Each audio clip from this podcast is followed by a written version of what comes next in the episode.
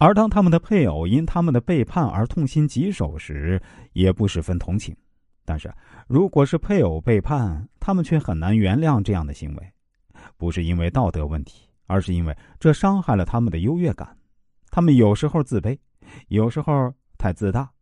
为了抗拒心中漂浮不定的感觉，只好把注意力集中在比其他人特别出色、优越的特质上面，让自己生活在美丽的梦幻中。如果丰富型的人不只是追求丰富的经验，还能够深入体验每一件事儿，那么他们的聪明才智能够发挥出更多的光和热，带给人们更多的欢乐和他们内心真正的满足。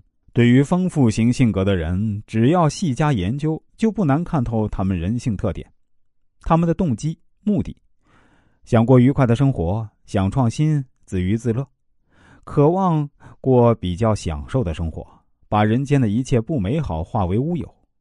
他们能力、力量的来源，他们喜欢投入精力、快乐和情绪高昂的世界，所以他们总是不断的寻找快乐、体验快乐。他们喜欢寻求刺激。喜欢感官知觉，喜欢纵情于欢乐中，喜欢物质的生活，喜欢享受，喜欢财富。他们会利用自己的耳聪目明去寻找捷径来满足自己。他们是会用最少的力量去达到自己目的的人。他们的理想目标，希望生命中不会被碰上任何焦虑、威胁、生老病死的痛苦，每天能活得愉快，并享受生命中每一次的盛宴，每一份热情。和多姿多彩。生命除了甜美和幸福，没有一件事儿是痛苦或失望的。他们每天的活动被排得满满的，绝不会有无聊和寂寞的时候。他们逃避的情绪，其实丰富型的人并不是不知道人世间的事儿并不完美，他们也知道喜怒哀乐，如白天夜晚一样是自然的循环。他们越是告诉别人明天会更好，事实上他们越是惧怕失败，所以。总是告诉别人没有任何事儿会不好，他们知道如果经历沮丧，他们会比任何人都过不了关。